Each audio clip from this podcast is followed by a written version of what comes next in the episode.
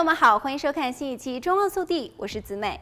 凡士林是相当安全又受欢迎的保湿护肤用品，它有一个很大的优点，就是不易导致过敏。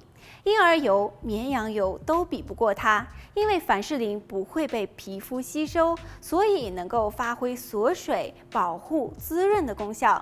针对皮肤的保养，凡士林也有很多的巧妙用途。首先，第一点就是改善干燥肌。很多的患者因为皮肤干燥脱皮，勤敷面膜，结果反而引发刺激性或是过敏性的皮肤炎。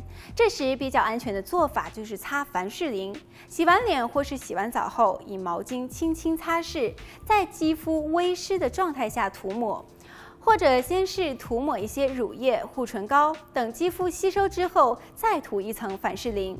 凡士林具有锁水的功能，要在皮肤有水分的情况下涂抹，才能更好的保湿。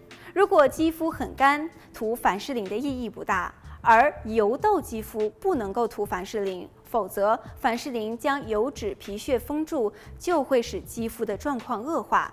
第二点，它可以帮助伤口的愈合。凡士林可以帮助伤口的水分不要被蒸发。对于没有感染的伤口，凡士林是很好的保护膜，能够帮助伤口较快的愈合。有一些非感染性伤口的患者，擦抗生素药膏会出现接触性皮肤炎，伤处又红又痒。而凡士林惰性高，不容易跟其他的东西起反应，且使用后不易过敏。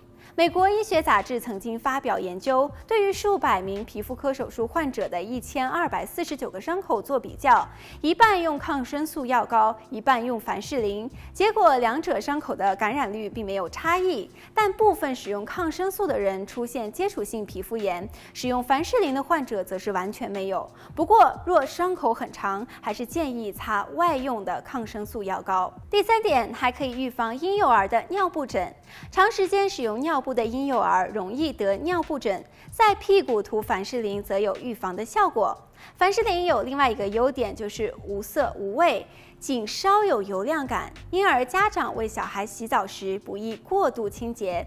最后就是感冒的时候，我们擦鼻涕往往会使鼻子摩擦变红。如果先抹上凡士林，可以在肌肤的表面形成保护膜，并且兼具润泽的效果，减少擤鼻涕时造成的伤害。